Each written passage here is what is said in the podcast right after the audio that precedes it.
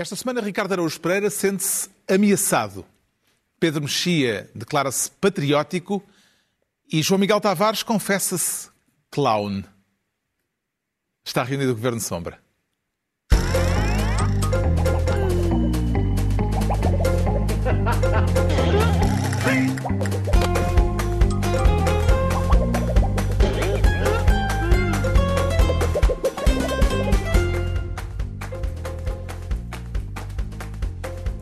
Ora viva, sejam bem-vindos. No final da semana em que se soube que o presidente norte-americano está infectado, eh, depois de ter estado naquele que já foi descrito como o pior debate presidencial de sempre, daqui a pouco falaremos, entre outros temas, de Trump e de uma querela no interior do governo de António Costa, mas por agora o Ricardo Araújo Pereira quer ser ministro da bugiganga. Que bugiganga é que traz aí para nos impingir, Ricardo Araújo Pereira? Não é para vos impingir, é uma. Ou melhor, Ah. vou, vou impingir-vos uma história sobre bugigangas. São umas bugigangas que há na- na- nas Forças Armadas. Que voam. Voam, quer na Força Aérea, quer Voam, na quer Marinha. dizer? Não, voam com boa vontade, se tudo correr bem, voam. Eu não sei, eu venho, venho colocar esta história à vossa consideração Sim. porque eu fui dado como inapto para o Serviço Militar, o que significa que o Ministério da Justiça também toma decisões sensatas. Ou da Justiça ou da Defesa? Desculpem, da Defesa também toma. Da Justiça também se calhar toma. Atenção, eu, eu também fui é- diretamente para a reserva territorial, mas não como inapto. Eu nem Não, sequer não. lá cheguei. Tu Eu estiveste nu na inapto. fila? Nu na Tive fila? cuecas, Eu estive nu na fila. Também estiveste nu? Tiveste Tive mesmo todo. bota. ou em cuecas? Penso que sim. Eu É tive- difícil. Como assim? é Não te lembras que difícil estiveste nu ou em cuecas? Já foi há tanto É tempo. difícil Sou valorizar mais o Ministério da. Defesa porque o Ricardo ficou apto, inapto e eu fiquei apto. Portanto, é um Ministério. Então é o único os que- tu critérios. Tu foste apto? Eu sou inapto. Eles olharam para mim e disseram: queremos esta pessoa defender a pátria. Espera aí, mas aqui o momento mais importante não é esse. Dois momento mais- inaptos, um reserva territorial, Eu não fui reserva, eu não fui todos- sequer para a fila. todos reserva mas eu quero assinalar como mais, o momento mais importante deste momento, e provavelmente vai ser todo o programa, é que o moderador acabou de admitir que, se não se lembra, esteve numa fila, quando devia Todo ter pá, aí 18 ou 19, 20 anos, todo nu ou em cuecas. Era- Nós estávamos no Como género. é que era a tua tão geração? normal na juventude dele. Não é? Era, é, pá, É isso, não é? Esta malta dos anos 60. pá, é Olha, mais um dia. pá. É terça-feira. Mais um dia todo nu. Mais um dia Mais com, com várias pessoas todo nu. Lembro-me que foi em Claro. Setúbal. Exato. É uma vaga Não sei ideia. bem porquê. Mas pronto. Estava todo Era para em falar de drones, não era? Não era para falar de da nudez drones. e do serviço militar obrigatório. Talvez seja da minha inaptidão para o serviço militar, mas eu confesso-me inapto para compreender esta notícia, porque apareceu uma notícia no Diário de Notícias que diz que a, a Força Aérea, não sei se lembram da Força Aérea ter comprado uns drones e que até houve, houve uma, uma exibição Aquele de lançamento lançamento do incrível. drone que parecia o- os desenhos animados do Bip Bip, não é? Em que o coiote está a tentar arranjar ali uma coisa e ela Mergulhou mergulhou diretamente. afocinhou, o drone afocinhou na água e Assim não de que o material se estrague. Sim, mas, mas a seguir eles depois lançaram o drone. O que é que acontece? A Força Aérea diz que só estão operacionais 4 dos 12 drones que foram comprados. Depois destes drones, que são os drones OGASA VTOL, como sabem, chamam-se VTOL porque é Vertical Takeoff and Landing, portanto aterram e, e levantam voo ah, na vertical, o que é Como muito todos os bom, drones. porque não, sempre não precisam de, não é, de- de Pista. pista. Ah, esses, nenhum foi ainda validado pela FAP. FAP é, FAP, FAP é a Força Aérea Portuguesa, devido a constrangimentos de ordem técnica. E depois, a Marinha, portanto, estes não, não funcionam muito bem, não é? Só quatro é que estão operacionais, a Força Aérea comprou. O que é que a Marinha faz? Ah, é? Então espera aí que eu já te digo. Comprou também um destes VTOL num processo de aquisição começou há um ano e já atingiu os 858 mil euros, quase três vezes mais que o preço pago pela FAP, portanto, pelas força, pela que Força a, Aérea. que a Força Aérea não achou uma boa compra, a, Marinha, foi lá e cobriu a parada. Cobriu pagando três vezes mais. Ne- E depois, ainda por cima, há mais duas ou três coisas um bocadinho estranhas, já para não falar no, no ajuste direto, não é? Ah, do- no costumeiro ajuste direto, o que acontece é que há aqui, diz a, diz a jornalista, e é, realmente tem razão, que é uma sequência, a sequência das compras é intrigante, porque foi fracionada. Eles primeiro compraram os comandos, sem nada para comandar. Primeiro, o, realmente, co- depois, compra- comprar o drone sem nada que comandasse o drone também não fazia efeito. não Mas eles compraram primeiro o comando. Temos o comando, agora falta o bicho. E depois ah, foram encomendados estudos de viabilidade e compatibilidade técnica depois de comprar o equipamento. Portanto, primeiro comprar o equipamento e depois ver se aquilo, é compati- se aquilo funciona e é compatível hum, tecnicamente. Eu, ah, uma vez, não sei se vocês se lembram de uma série chamada Silicon Valley. Era uma série muito engraçada, uma sátira sobre, uh, lá está como o próprio nome indica, sobre Sil Sil Foi assim há tanto tempo. Silicon Valley. Não foi assim há tanto tempo, sobre, sobre uh, aquele mundo da tecnologia de Silicon Valley. E há uma cena muito engraçada em que eles estão muito entusiasmados porque estão a comunicar à distância, cada um no seu escritório, vão comunicar por, por holograma. Só que o holograma não há meio de funcionar. E então eles dizem, bom, que se lixe o holograma, vamos então comunicar um, através de Skype. Só que a net não tem boa qualidade e também não funciona. Eles dizem, bom, liguem pelo telemóvel. Só que a rede é má e até eles acabam por falar num telefone fixo. E eu não sei se não era a melhor ideia, eh, os drones e tal, se, pôr lá um tipo a ver a floresta, olha, acho que está fumo ali. Talvez fosse, talvez fosse mais eficaz E queria emprego. do, e queria Epá, emprego lá, mas do também isto dos drones que não admitirás funcionam. que há um meio termo entre drones que não funcionam E drones. e, eh, digamos, a estratégia cavernícola do século XIX. Portanto, Sim. a solução é drones Isto- que É drones que O funcionam. Ricardo é não é? sempre, é sempre para voltar É, ao passado do é fixo. é mais Sim, contra eu sei. 5G. Não, não, não. Epá, eu, sou, eu também sou a favor de drones que funcionam. Ah, mas uma vez que não funcionaram para a Força Aérea e agora não funcionam para a Marinha. É que tu tens um lado Amish, pá. eu não tens sei. um lado Amish Eu não sei se não era a altura tu de- queres de admitir a tu não derrota. Qualquer dia aparece-nos de chapéu preto. Sim, com os de Quais são as suas exigências para comprar um drone, Pedro Mexia? Eu sempre que vou comprar um drone, as coisas que, me- as coisas que eu peço a um drone são, aparentemente, eh, duas características que alguns destes drones não, não cumpriam, que é descolar e aterrar. Aparentemente, eram algumas, alguns dos problemas. E lembra aquela anedota que se contava sobre a marinha brasileira que tinha dois submarinos, um subia e outro descia, não é? Facto, não há, não há problema nenhum em ter drones. Os drones têm bom uso para, várias, para, várias, eh, para vários efeitos e certamente para, isola, para a por defesa favor, também. Alguém isola, por Mas é- favor, mas esta é frase. é sempre que- que vou comprar um drone, Pedro Mexia a dizer, sempre que vou É, tu comprar um perguntaste-me drone. quando vai comprar um drone, sempre que vai comprar um drone. Mas nunca recebeste nenhum drone? Eu já tive que receber vários drones por causa dos miúdos, estão sempre a receber drones no Natal e Que tal. potencial de indignação é que encontra nesta história, João Miguel Tavares? E encontro algum, como é meu timbre. Hum, eu para já. Esta é a pergunta, que sempre que eu não sei o que é que é de perguntar. Não, mas, é, é isto. mas está muito bem perguntado. Deixa-me só para contextualizar a tua resposta, ler só aqui um bocadinho da notícia que eu não li.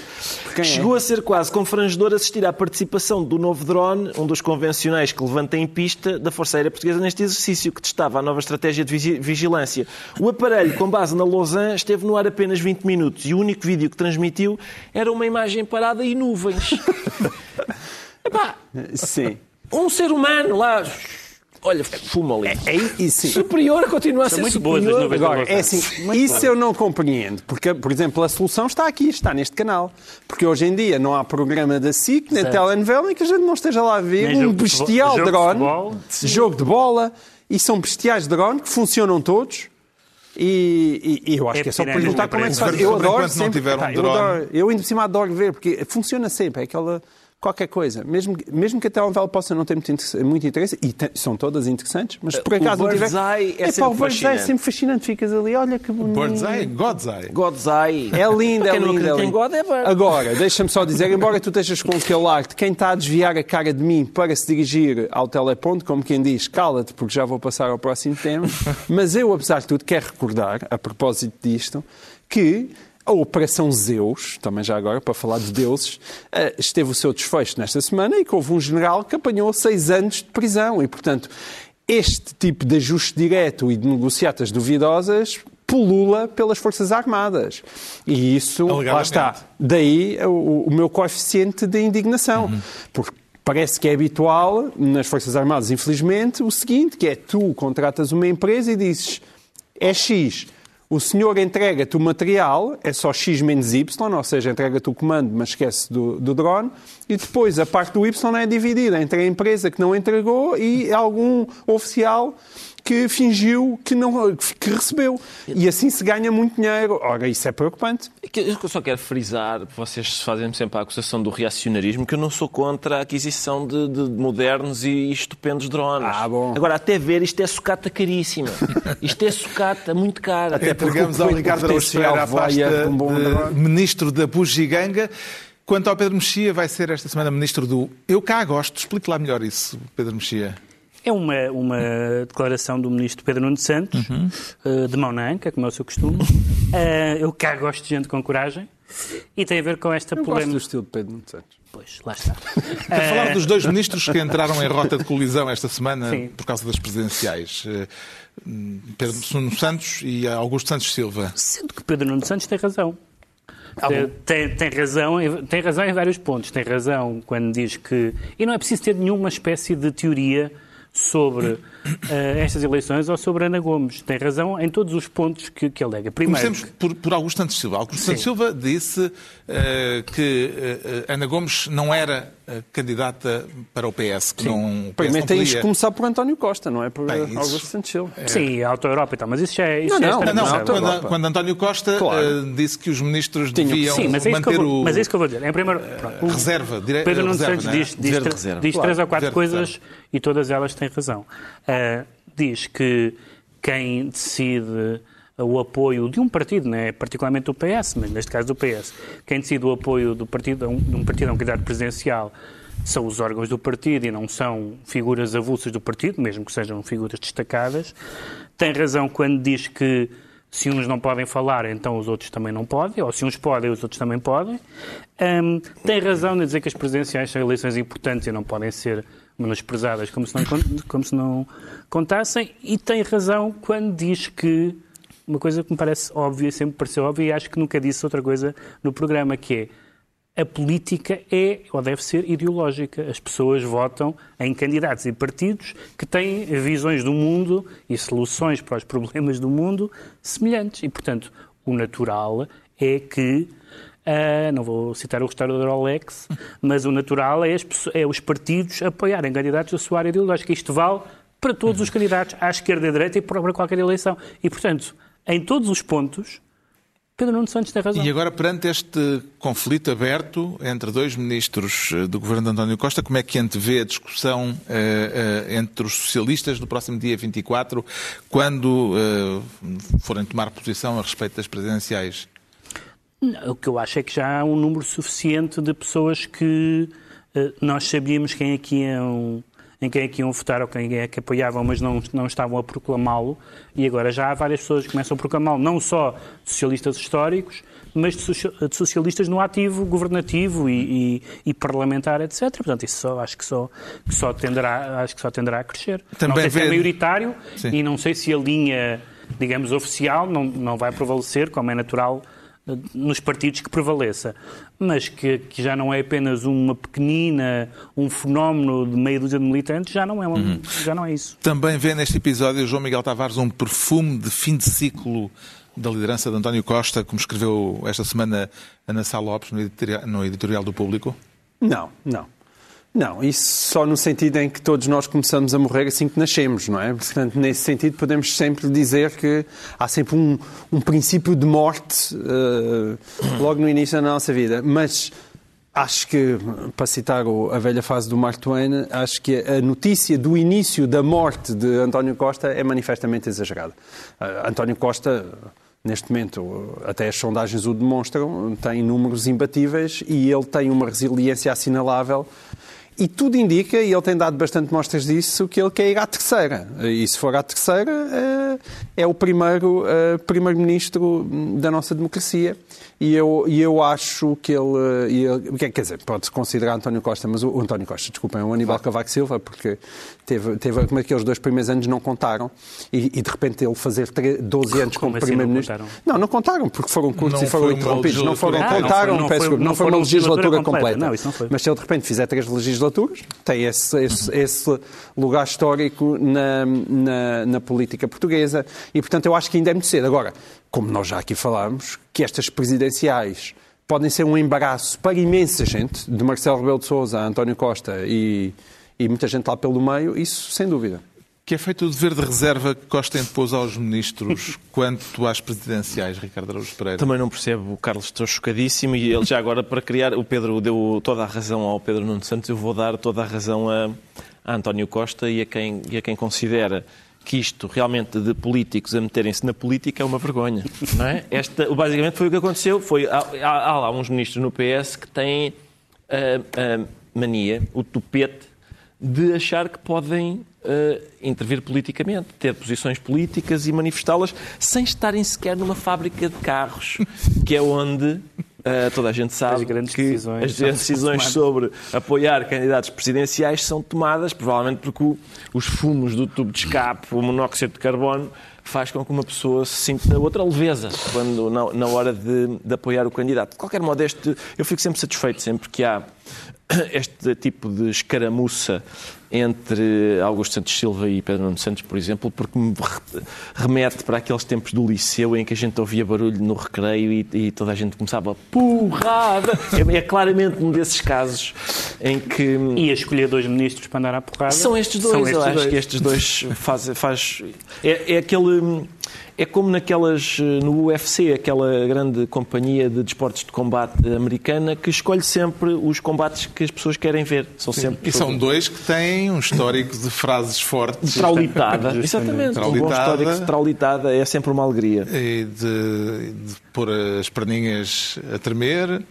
Eh, Aos malhar- banqueiros, malhar malhar, direita. malhar, malhar, sim. Neste momento é uma coisa, é, uma, é malhar en- endogamicamente. Malhar endogamicamente. Também sabe bem.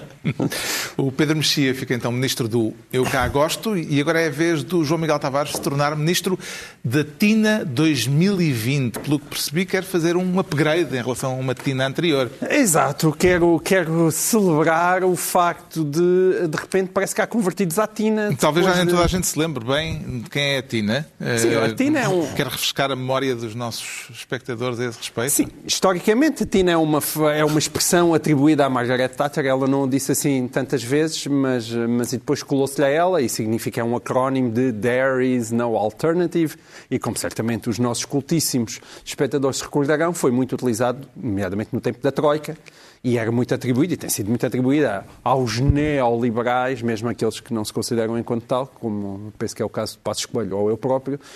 Hum, estas pessoas defenderam durante a a questão da Troika, do memorando da Troika, que não havia alternativa dentro daquilo que é o quadro da União Europeia, senão, em linguagem política, amochar e fazer o que nos mandavam, se queríamos continuar onde estávamos e a receber o dinheirinho da Europa como continuamos a querer.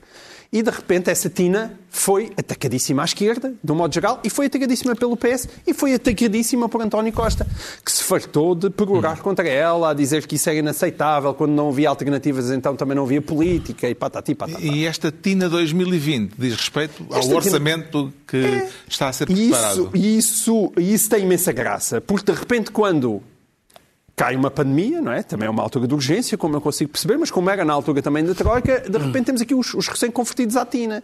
António Costa diz que já temos uma crise sanitária, são declarações dele, já temos uma crise sanitária, acrescentou-se uma crise económica e social, haver agora uma crise política era absolutamente insano e injustificado, disse António Costa. E Marcelo foi por cima e ainda carregou mais nas tintas, disse que não há lugar para querelas institucionais em tempo de pandemia e até recordou os seus velhos tempos, não é? quando Portugal estava a tentar entrar para a moeda, para a moeda única, que até aprovou, quase de olhos fechados, três orçamentos a António Guterres. E, portanto, eu queria sobretudo celebrar, porque a terrível Tina, que toda a gente odiava, não é? Ali em 2011, 2012 e 2013, parece que agora Mas, em ah, João- 2020 João Miguel, já toda a gente gosta de Para Tina. citar Bill Clinton, depende do que não há, quer dizer. Exato. Porque não há pode querer dizer duas coisas. Pode querer dizer não existe politicamente uma outra solução concebível senão esta, e de facto havia Não, soluções. isso existe sempre. Pronto, existe, Claro. E agora existia. Isso. Agora não existe por uma razão aritmética. A, alternativa à esquerda é a direita. A direita, aritma- aritmeticamente, não é uma alternativa. Certo? Não, mas tu estás Portanto, a dizer se se, o- cair o governo. se cair não o é? governo- Não, está bem, mas ainda antes. Deixa-me só Se sublinhar aqui uma coisa. não for aprovado, Claro, então, mas Portanto, aí, não aí, há deixa-me só objetivamente. A única, como não havia. a- Não é, não é não, havia dentro do quadro europeu alguma coisa a fazer Não, se dentro não do quadro- cumprir a questão dentro- da dentro do quadro europeu, mas deixa-me só dizer, sim, é atenção, António Costa e Marcelo Rebelo de Sousa têm toda a razão. Nós, além de termos pa- uma pandemia, Marcelo Rebelo de Sousa, como está a meses de, de- de uma nova eleição, não pode dissolver o Parlamento e ainda vamos estar à frente do Conselho da, da União Europeia durante o primeiro semestre de 2021. Portanto, não ser aprovado o orçamento seria inconcebível. Não acho que vai acontecer, acho que vai passar. Agora, eu queria assinalar isto e também ver, eh, nomeadamente o Presidente da República, a empurrar a responsabilidade por deixar passar o orçamento para o PSD, pá, no atual contexto tem muita graça e é preciso uma, uma lata grande. como é que isto se vai resolver, Pedro Mexia? Tem um palpite? Eu não tenho palpite, mas acho, acho que tendo em conta este- esta alternativa que não existe aritmética, não estou a ver que... que- Também se converteu à Tina. Não, é, é um facto. a questão é, Há- Também és um vai- fatalista. Alguém, alguém desmente isto? Alguém desmente que cair deste governo as, as, ah, eleições que possa haver ah, vão dar uma alternativa, vão dar outra alternativa? Não vão. Mas a questão agora imediata é, a quem é questão- que vai aprovar o a- orçamento. A questão imediata é que há matérias, nomeadamente, há duas matérias, uma em que é mais fácil, relativamente mais fácil, e outra, porque é mais abrangente, e outra é bastante mais difícil. E temos visto tanto o Bloco como o, o- o PCP a, a falarem muito essas questões. Nas questões laborais, como há tantas, Basta o PS ceder em algumas, e não, já apareceram várias nos jornais esta semana, do trabalho temporário, aos não despedimentos nas empresas apoiadas pelo Estado, etc. Portanto, é saber se chega essas extensas. E depois o novo banco. O novo banco é que é um brevicacho, nomeadamente o Bloco tem feito um braço de ferro sobre o novo banco, e em grande, e em grande parte bem, Sim, mas fora Ah, esse o problema, isso arranja-se uma solução mas- que já está a ser cozinhada. mas está- é capaz de já estar a ser cozinhada porque, porque é, é a parede, de facto. É objetivamente a parede. A direita toda junta tem 30 e tal por cento. Portanto, neste sentido, a Tina é absoluta. Quem? Estamos na absoluta Tina. Quem é que teria mais a perder com uma crise política se o orçamento fosse eh, chumbado, ou se vier a ser chumbado, porque é uma hipótese É, é sim, aberta. em princípio são Ricardo aqueles Pereira. eh, 10 milhões de náufragos que estão à espera de uma boia de salvação que se chama, que, é a que se costuma chamar aquela bazuca europeia, não é? Porque se houver, se houver a tal crise política, ou seja, se houver uma, se houver uma, como é que se chama, se a corda estourar, de facto, eh, o governo fica em gestão, Uh, não pode haver eleições logo por causa das presidenciais, por causa do calendário eleitoral.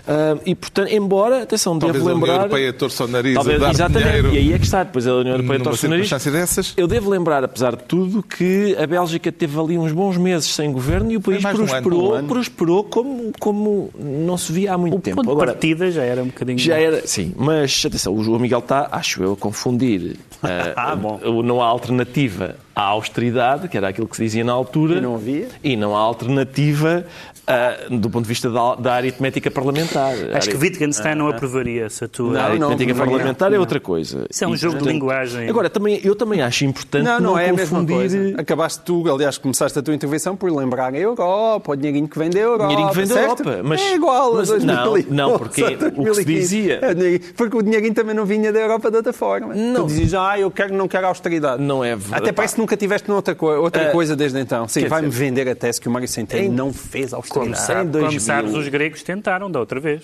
Não, Em não 2000. correu bem. Correu bem, Não, mas tentaram, mas Tentaram, legitimamente Tentaram tentaram. e desistiram rapidamente E desistiram, e, é verdade, e é ainda verdade. levaram com uma dose É mais forte. é A gente pode discutir realmente muitas coisas sobre se Centeno fez, se aquilo que Centeno fez foi ou não austeridade, não sei o quê, mas que a partir de 2015 houve uma mudança e que, e que Houve, toda a gente houve uma saída nisso. limpa, estás a Ok, brincar.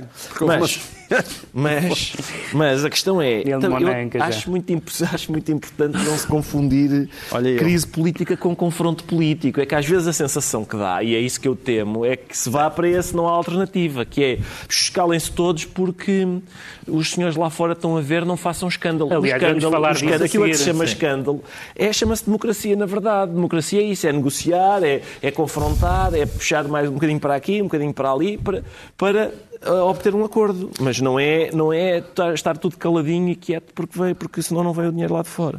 O João Miguel Tavares fica assim ministro da TINA 2020 e estão entregues as pastas ministeriais para esta semana.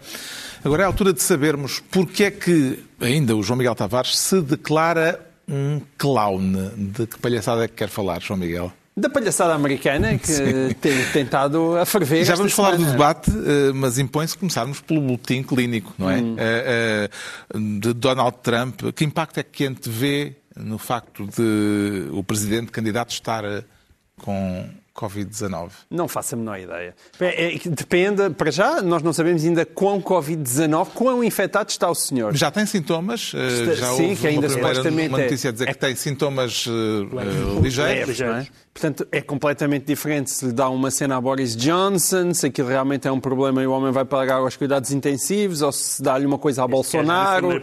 Ah, portanto, entre Boris Johnson e Bolsonaro há ali muitas diferenças. Ele fica mais ou menos assintomático.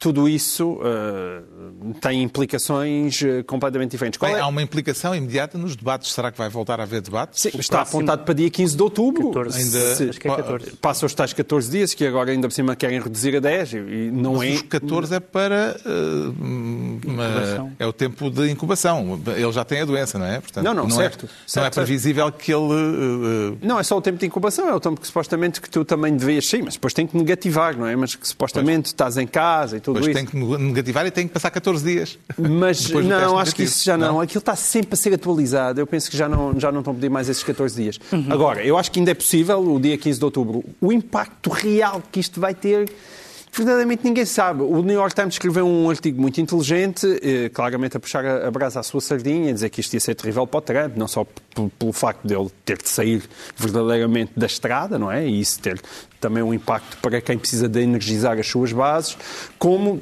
hum, também pelo facto de provar que um homem que andou sempre para ali armado, ainda agora no debate, andou a desvalorizar as máscaras e a gozar com o Joe Biden, a dizer que ele está sempre com máscara na cara e, agora viu o que é que se lhe aconteceu. Agora, não sei. Não sei exatamente se tem algum impacto. Se, vai, se ajudar é que o senhor não volta a meter lá os pés. Eu celebro muito, vivo ao Covid. Eh, nas últimas horas têm corrido nas redes sociais dúvidas eh, sobre se Donald Trump estará mesmo infectado ou se isto não passará de uma maquinação política. Vê algum pretexto possível, Pedro Mexia, para interrogações deste tipo?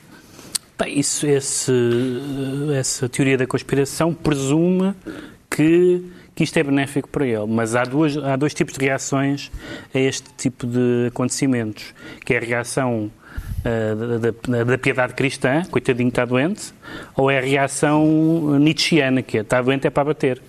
Uh, o eleitorado, dependendo das pessoas, Estou-me a lembrar de um caso, nesse caso não era exatamente uma doença, num debate há uns anos em que Jerónimo de Sousa ficou afónico e, e, houve uma grande simpatia generalizada das pessoas por, por ele ficar afónico. Uh, portanto, as pessoas às vezes, quando, quando a pessoa é, uh, é fácil de simpatizar, uh, o efeito é geralmente uhum. benéfico. A piedade não é exatamente o, o o sentimento que Donald Trump suscita. Portanto, eu duvido que seja isso. podem as pessoas comparar um longo historial, que o New York Times, aliás, publicava o longo historial desde janeiro de declarações uh, evasivas ou de gozo sobre a gravidade da doença, acabando com ele infectado. E, portanto, se as pessoas começarem a, a, a, ler essa sequência de declarações e decisões, em alguns casos, e de desautorização dos médicos e dos cientistas, uh, que continua, aliás, no último debate, uhum. perceberão que para eh, continuar a, a, a, luta contra esta, de, contra esta pandemia não é a pessoa certa. Em, em, situações destas, Ricardo Araújo Pereira, o que é que é mais forte em si? Uh, a compaixão humana, digamos assim, ou a ideia de que há num caso como este uma certa dose de justiça poética? Não, eu, eu, a compaixão dizer, vem sempre, contigo. Sim, contigo. Não, não, não necessariamente. Atenção, lá, eu então. realmente não, não costumo. Tens não um lindo coração. Não, tens um lindo coração. Não, tenho, não, não me tens um lindo não, coração. Não, não, eu, eu percebo, percebo, quer dizer, eu posso testemunhar eu... se me perguntarem, eu vou sempre dizer, Ricardo Augusto Pereira tem um lindo coração. Atenção, deixem-me só chamar a atenção para o confronto entre a reação oficial do Biden à notícia de que uh, o Trump estava infectado e a reação do Trump há uns meses, quando uh, se dizia que o. Não sei se depois se isso se confirmou, que o Romney estava infectado. Sim, sim. Ele fez uma, uma, Quando foi confrontado com isso numa conferência de imprensa, ele fez uma reação sarcástica. Olha, que realmente não, não, não foi nada de. Não houve nenhuma espécie de reação humana, que não é o forte, de facto, de, sim, de é. Donald Trump. Eu não. Quer dizer, eu acho que é, não, não costumo sentir-me alegre com, com uh, doenças que afetam adversários políticos. Não há Schadenfreude aí? Não há Schadenfreude. Lindo coração. Não, não, não é. Atenção, eu não. Eu não não, faço eh, a rábula da superioridade moral, antes pelo contrário, eu apresento-me sempre com, em inferioridade moral, é porque conheço-me demasiado bem, por isso não, não iria durar muito a história da superioridade moral. Eh, e, portanto, com a provável exceção do Hitler, por exemplo, o, o, exército inglês tinha uma memorável canção sobre o Hitler só ter um tomate que, que realmente merece... Que não era o pior dos defeitos Não dele. era o pior. Hitler has only got one ball. Era engraçado, era uma música gira. Hoje, hoje provavelmente seria body shaming. Não se podia, na coitada do Hitler, não Hitler. pode, sim, não se, podia, não se podia dizer. Mas eu fiquei, senti até algum alívio, devo confessar, em relação a, a Donald Trump, porque, porque dois dias depois daquele debate ele veio anunciar que contraiu uma doença e como o debate teve o seu quê de pornográfico, eu pensei que era sífilis. Sinceramente cheguei a acreditar que era sífilis. Fiquei aliviado quando descobri que era Covid. Vamos lá então ao debate. Eh, viu frente a frente entre Trump e Biden em direto, eh, Vi, na madrugada. senhor, pus eh, o meu despertador, eu sou, velho, sou daqueles velhinhos que se deita cedo, pus o meu despertador para as duas da manhã, despertei. E prefere vi o debate. analisar o debate tendo em conta a forma ou o conteúdo? Quer dizer, eu, eu, eu até. Até eu se até, gostou. até, até se Este gostou, é um momento Ângelo Correia agora. Pois, pois, pois, pois. É para analisar. Mas sabes o que é que é? É porque eu. eu Quem está mais em perigo é o É Pedro é, Mexia que está aí peço perto. desculpa, porque essa emissão de partido. A mesa, a mesa está desgraçada. Essa emissão Não, de partido. A minha reação é de espanto, mas não pelo que se passou no debate. É de espanto pelo espanto que o debate causou, porque a única coisa que eu vi foi Trump a ser Trump. Sim, sim. E eu, eu vi aquilo e depois vi as reações a seguir da CNN, toda a gente espantadíssima. E eu, olha, o Trump foi o Trump. Ao fim de 4 anos ou de 5 anos, É, é, que a gente está a ver, já não aceitar assim, aquilo. com essa bonomia, o que o Trump não seja se Trump. trata de aceitar com bonomia, não vale a pena é espantar-nos por aquilo que é já do domínio do óbvio. É só isso. Sim, ele foi ah, intratável, desagradável, m- mas para mim espantou-me mais o Biden, no meio daquele, naquele debate, de chamar palhaço ao outro. Isso. Atenção que a palavra clown em inglês não tem o É- é peso, mais suave, não tem o não é? peso que tem, que sim, que teria É um pouco palhaço. mais suave. Não é Mas, o ó palhaço do Não é trânsito. bem, não é bem. Também tem um peso, mas não, não é não é Não é equivalente. tão forte. sim. Agora, e, e, portanto, foi um debate ah, que não acrescentou nada, nem Aliás, eh, só um parênteses. Eh, Tanto ele parece ter-se retraiu- ele se retraiu, logo sim, ele eh, arrependido. Ele disse chamou-lhe palhaço duas vezes, mas da segunda ele diz: "Epá, eu assim não consigo falar por causa deste palhaço. E, ele, e, e a seguir ele disse: desculpa, esta pessoa. Ele eh, conseguiu arranjar ali Eu acho que ele fez aquilo de propósito. não é coisa mais suave. Eu acho que ele fez aquilo de propósito e já levava essa estratégia, que era quando ele começava a falar muito, o Biden Falava olhava diretamente para a Câmara e tentava falar com o seu eleitorado. Achei o, o Biden com falta de, de killer instinct, porque em, em várias ocasiões foi sucessivamente confrontado por Trump com, com o problema do, do seu filho e dos negócios que ele estará a fazer, aproveitando-se ou não do nome do pai, quando a família Trump tinha para aí um estendal para ser puxado que nunca mais acabava. Esteve também muito mal na questão dos, dos impostos, no sentido em que era uma notícia que estava ali a arder e, e, o- e o Biden não, não soube a- a- a pegar nas brasas, mas ainda assim Supremo. nada. E o Supremo também. Mas aí, aí não é só culpa do Biden, é porque eu acho que no Supremo o Trump tem uma posição forte e, e a, e a resposta que ele deu a dizer: olha, eu fui eleito por 4 anos e não por 3, anos e meio. A questão é, uma que resposta Não, não, os isso é- republicanos não, isso era a questão do- há quatro anos tiveram um entendimento não, diferente. isso sem dúvida. Mas não Mas aí, aí o ar de matador do Trump e abrutalhado diz: eu, vocês não tinham Senado, eu tenho o Senado, tenho o Senado, continuo com os meus poderes, portanto vão-se lixar. E isso é, isso é Trump. Agora, Trump foi uma desgraça moral, como já é há muito tempo. Espero que corram com ele. É preciso fazer um esforço. É preciso fazer um esforço. Genuíno. estejam a ouvir.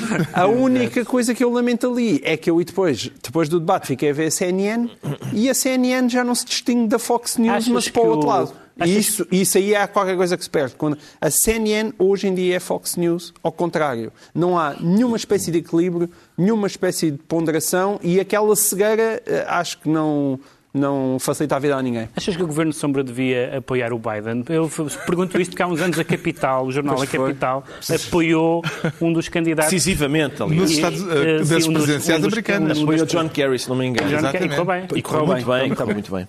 Acho que podemos pensar nisso e sim, fazer- um, Vários uma- americanos disseram. What? The capital? Then...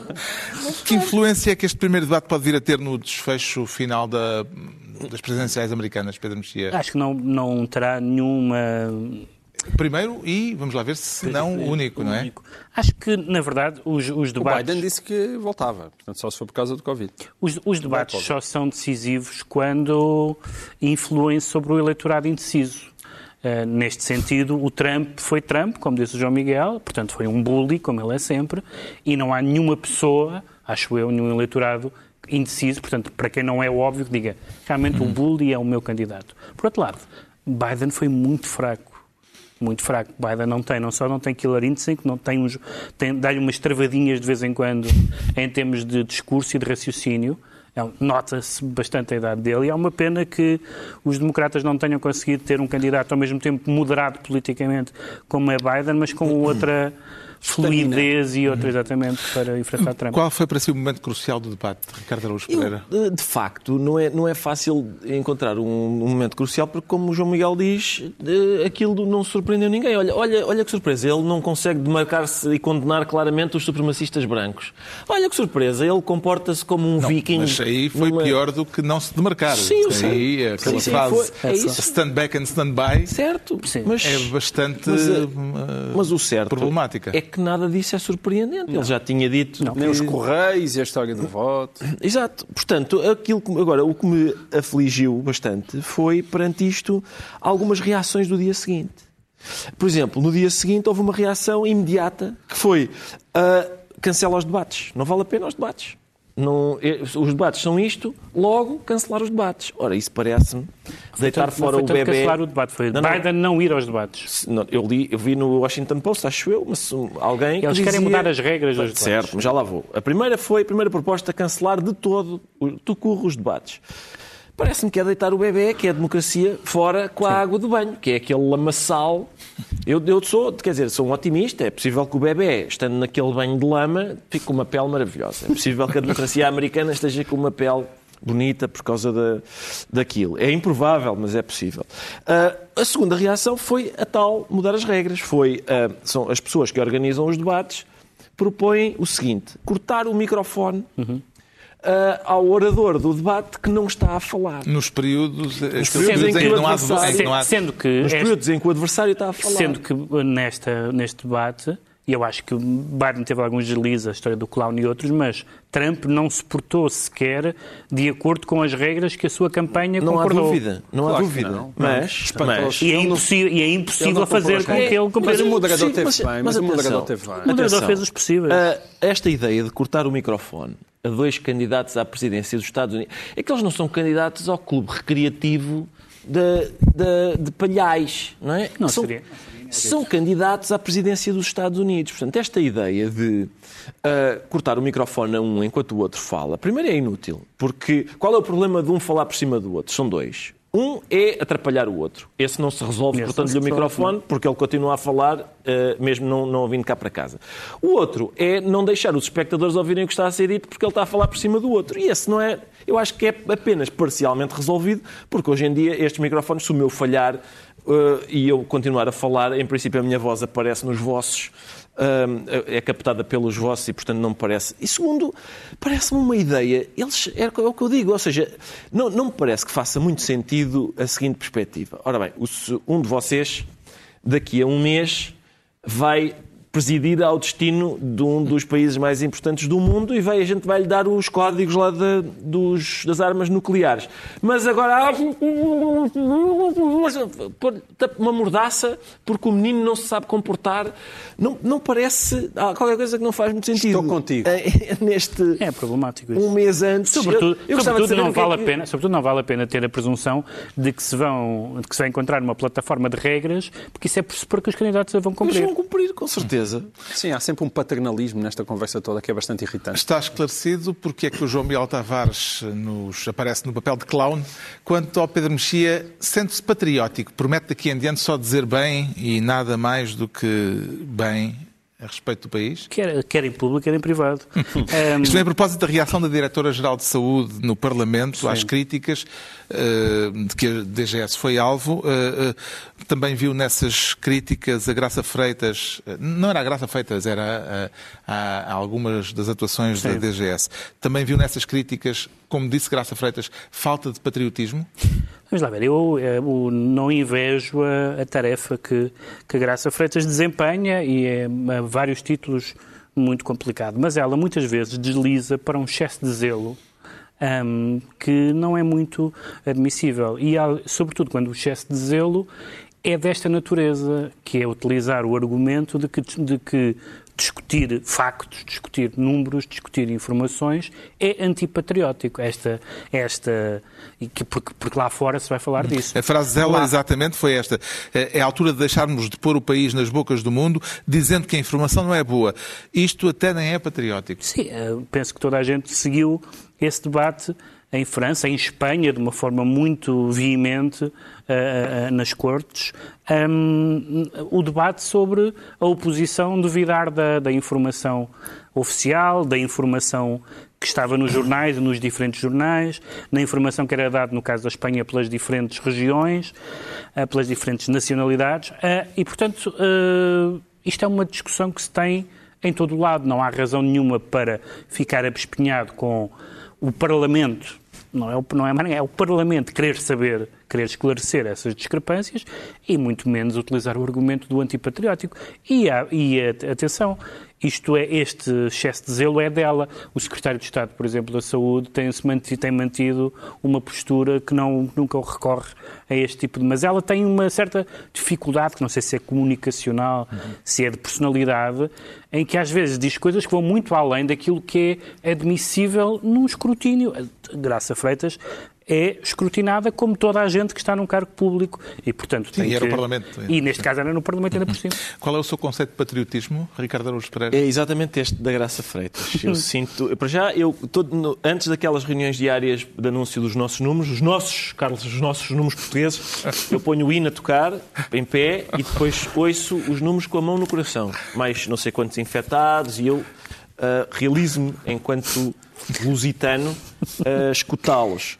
E eu acho que é, de facto, o tupete antipatriótico. Havia aquela comissão de atividades anti-americanas nos Estados Unidos e eu acho que esta, esta intenção de, imaginem, fiscalizar para ver se os números são, de facto, correspondem à verdade, é, são atividades anti-portuguesas que deviam ser severamente punidas.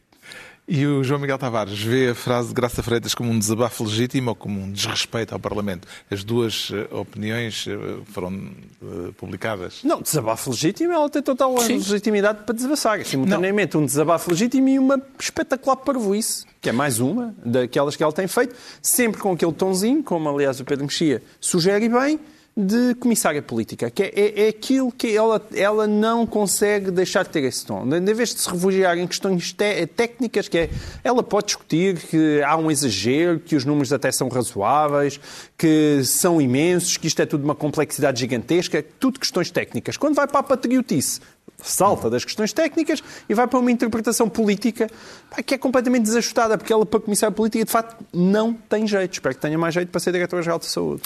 Já sabemos então porque é que o Pedro Mexia se considera patriótico. Agora vamos tentar perceber muito rapidamente porque é que o Ricardo Araújo Pereira se declara ameaçado. Ameaçado por quem, Ricardo?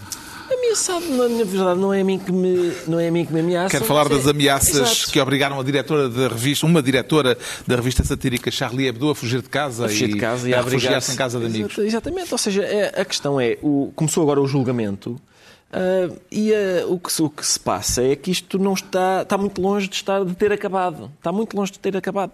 E eu não tenho a certeza de que uh, o facto de estar longe de ter acabado não tenha a ver com o facto de não ter havido uma condenação veemente na altura, ou seja, de ter houve uma, houve uma condenação veemente, veemente, mas também houve. Mas até também nós fomos espaço. a uma manifestação. Sim, é verdade. Mas também houve espaço para. Sim, mas recordo que o líder espiritual de um quarto da humanidade, que é o Papa, disse: bom, realmente não se mata lá os, os aqueles senhores que morreram, mas. Mas não se brinca, não com, se a brinca com a religião, não se, pode, não se pode ofender. Aqui, se este meu amigo disser uma coisa desagradável sobre a minha mãe, eu dou-lhe um penso na, na, nas ventas. E, portanto, é o próprio Papa a justificar que a palavras, por exemplo, sobre, neste caso sobre a mãe dele, se responde com violência. Na altura, as pessoas começaram todas a partilhar a frase Je suis Charlie. E houve um conjunto bastante vasto de idiotas com, com Jean-Marie Le Pen à cabeça. Por exemplo, que disse, não, não, não, eu não sou Charlie porque eu não gosto daqueles desenhos, eles são trotskistas e eu não.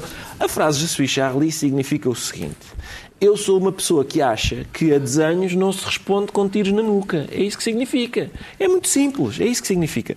E, portanto, é, é assustador uh, ver que perante um caso como este, há pessoas que dizem, bom, claro, está bem, mas estavam a pedir como aquelas senhoras que vão de mini saia e que há, e que há, homem, há juízes até que Na acham que elas estavam, estavam E esse clima de ódio agora teve este. Será por efeito do, do julgamento que está a decorrer? Aparentemente, sim, aparentemente. Porque foi. a revista até já nem se sabe muito bem onde é que Não. está neste momento sediada, não é? É, Houve lá um. Certo, mas isso vem na sequência porque eles republicaram outra vez os cartões que Republicaram, acharam que os deviam A republicar. propósito do, do julgamento. Exatamente, eles têm estado a seguir, o Charlie Hebdo tem estado a seguir muito perto do julgamento, tem, os números têm sido dedicados a isso e republicaram os cartões e, portanto, Bem, voltaram não temos eh, muito mais tempo, está na altura dos livros e eu trago desta vez Crónicas de Viagem de Ramalho Ortigão. O livro chama-se Pela Terra Alheia.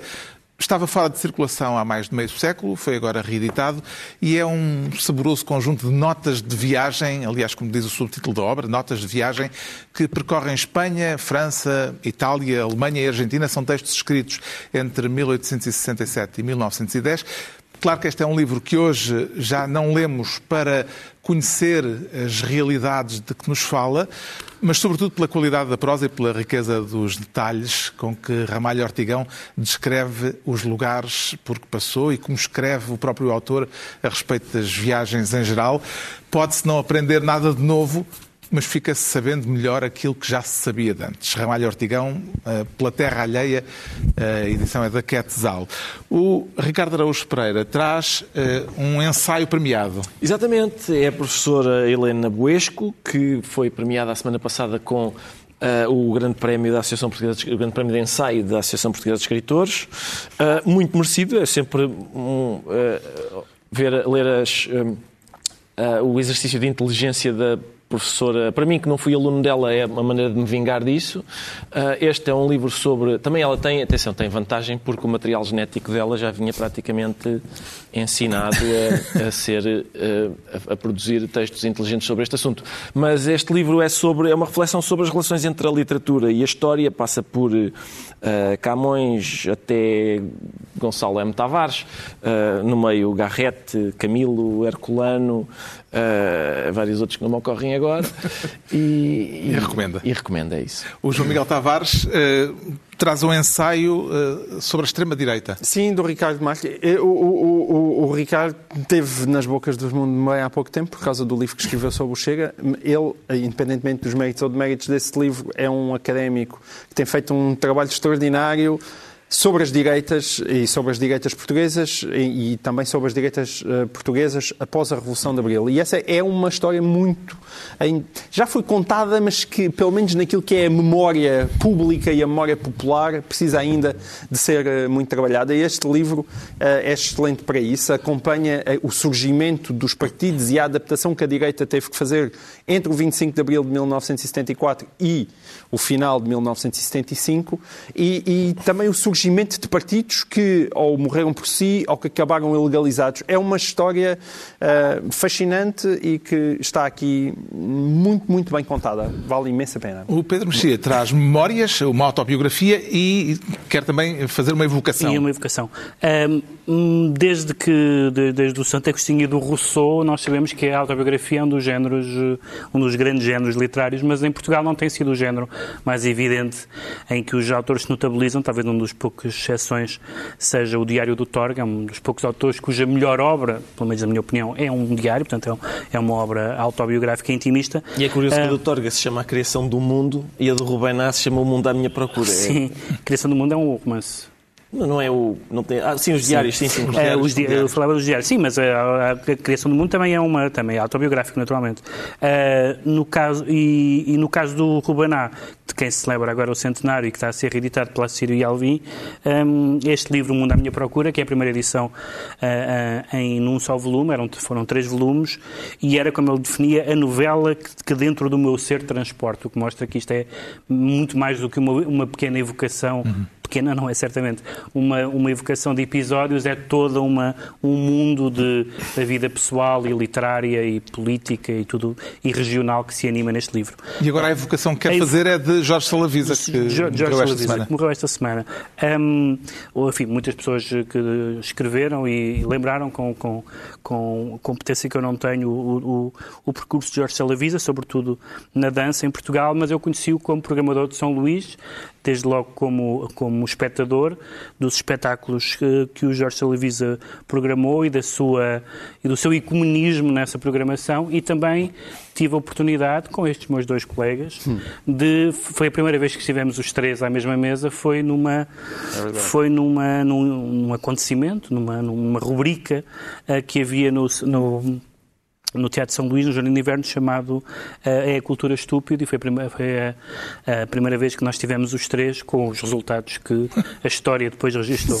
E, e, o, foi, e foi ele que foi, era ele o anfitrião? E era ele, era ele o diretor uh, do artístico do, do, teatro, e era, um, enfim, era uma pessoa impecável no, no trato, e há uma história uh, engraçada que se passou com o Ricardo e que eu já pedi autorização para contar, porque uma vez estávamos à espera num ensaio, num espetáculo que, que o Ricardo fez, fez e com quem eu também colaborei e estávamos à espera do Ricardo durante algum tempo.